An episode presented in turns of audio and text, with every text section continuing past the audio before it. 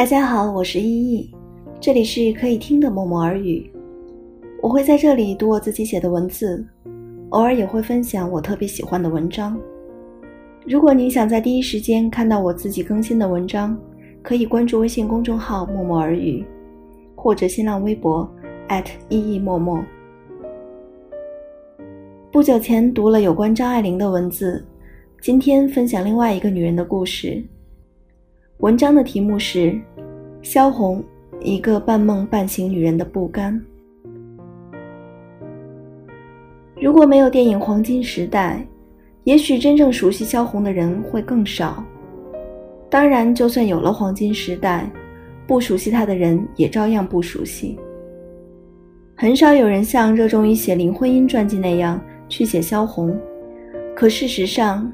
她才是跟张爱玲并列在民国四大才女名单上的人。林徽因比萧红大六岁，而萧红比张爱玲也只早出生不过十载。其实她们三个是完全截然不同的三种女人。若说林徽因与张爱玲都属于名门望族之后，那么萧红唯一能跟她们有一拼的，大概就是情感故事了。林徽因是那种表面上很爱很爱别人，却是世界上最爱自己的女人。张爱玲是那种看起来跟谁都翻白眼，但是却爱得很深很深的女人。而萧红是特别想爱自己，也特别想好好爱别人的女人。可惜，她半梦半醒着，爱情赐她的是空欢喜，自己也没能真正找到自己。那些在历史长河中留下名字的奇女子，是没有人能有资格轻易评说的。可是因为她们的故事太有趣，让人总是忍不住添加主观意愿，而讲述更离奇的故事。不知什么时候开始，文艺女青年似乎成了一个略显贬义的词。女文青们似乎无论大小，多少都应该有点花边新闻。想来。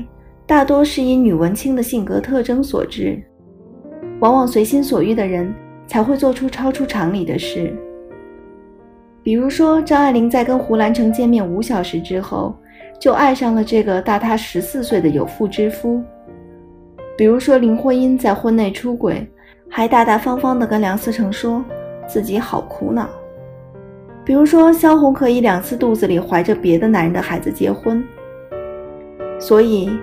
有这些大姐大们当榜样，多少女文青就会发现，自己那点破事儿完全就不在一个段位之上。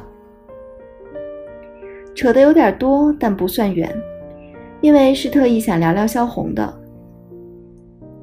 萧红给我留下印象最深刻的一句话是生死场里的：“在乡村，人和动物一样，忙着生，忙着死。”印象深刻，是因为在这句话之前，我看到过一位现代作家写过：“每个人在世界上忙着生，忙着死。”张爱玲好像在《更衣记》里说：“抄袭是隆重的赞美，至于是褒是贬，就见仁见智了。”所以无可否认的是，萧红在文学造诣上并不比她的八卦差。虽然我今天是专程来聊她的八卦的。呼兰河传的发生地在原哈尔滨市二十公里以外的呼兰县，现在是呼兰区了，也是萧红出生的地方。顶着东北夏天并不温柔的大太阳，越过松花江，还能找到萧红的故居。旁边有以萧红命名的街道和纪念馆，可是寻访的人并不算多，偶尔有一两个看过小说的年长者过来进行场景还原。有人说，萧红是时代觉醒的新女性，呼兰河是她第一次逃离封建枷锁的地方。只是她半梦半醒着，一边想逃离包办婚姻，另一边心理上却完全依附于男人身上。她跟她表哥私奔，以为自己奔向选择的男人就是奔赴自由了，可是表哥不靠谱叛逃，她就没了自由。这是他第一次被男人坑，被迫回家后，因为这次私奔的污点，萧红之前说好，亲家的婆家要求退了婚，她从家里的软禁中再次逃出来。萧红是不安分的，因为她已经醒了一半，又怎么会睡去？可是她自己并不完全清醒，也不知道自己该何去何从。于是，她只能想到再一次去寻找另一个男人依附，她的定亲人汪恩甲，算是混沌中抓住了一根稻草。稻草只能是稻草，跟汪恩甲在小旅馆里混大了肚子。汪恩甲跟表哥一样开溜，萧红只能干等着旅馆老板把他卖了去抵账。这是他第二次被男人坑。关于前两次的遭遇，是幼稚也好，是涉世未深也罢，总之他是不值得同情的，也算是自己作出来的。他被关在小旅馆里，给文艺青年扎堆的刊物写信求助，引来了第三个男人。萧军，萧军还有另一个号叫三郎。文艺青年的世界一般人不懂。萧军看了萧红的字和画后，接手了萧红。萧红以为自己傍上了大树，死心塌地的。萧红对每一个男人都是死心塌地的依附，却没有一个靠得住。女人最可悲的就是渴望依赖，越渴望就越找不到依赖。尽管生活穷困，可是萧军与前两个人不同的是，他能给萧红灵魂上的慰藉，也把萧红带入了所谓的文化圈。这种气息是很对萧红口味的。家暴，萧红是可以忍的，可是劈腿这件事伤透了萧红。看到萧红在认识萧军时写的诗和萧军劈腿时写的诗，忍不住叹息。春曲二，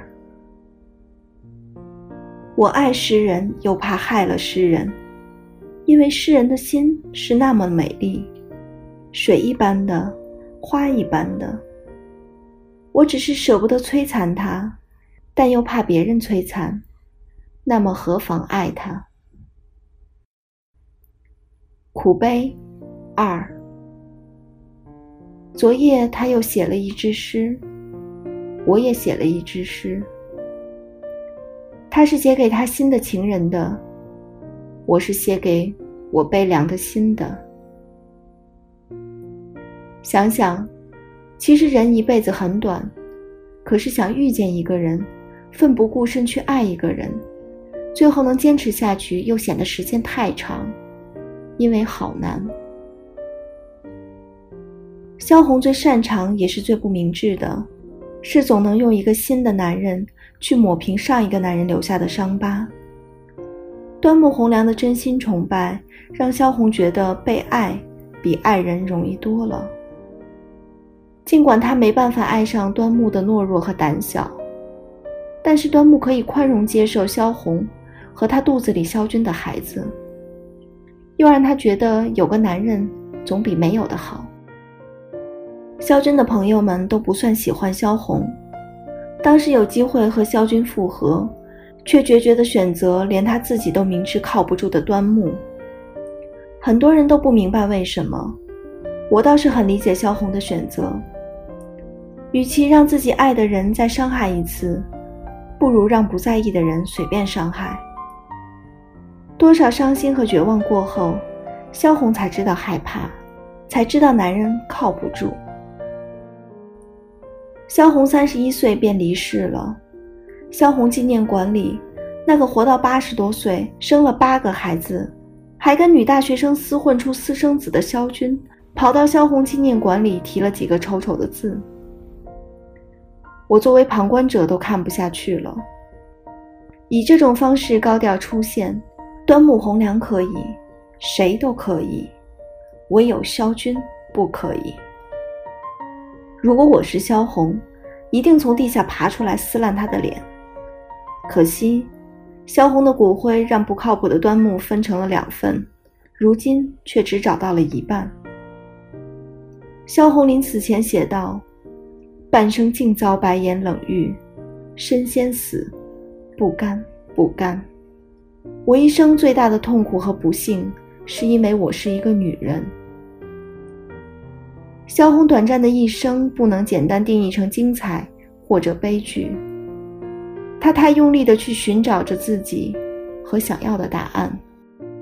其实，身为女人，她有何错？错在她不情愿睡着，却又醒得不够透彻。今天的文章就读到这里，文字内容仅代表我个人关于萧红的理解。如果你也想表达自己的见解，欢迎留言讨论。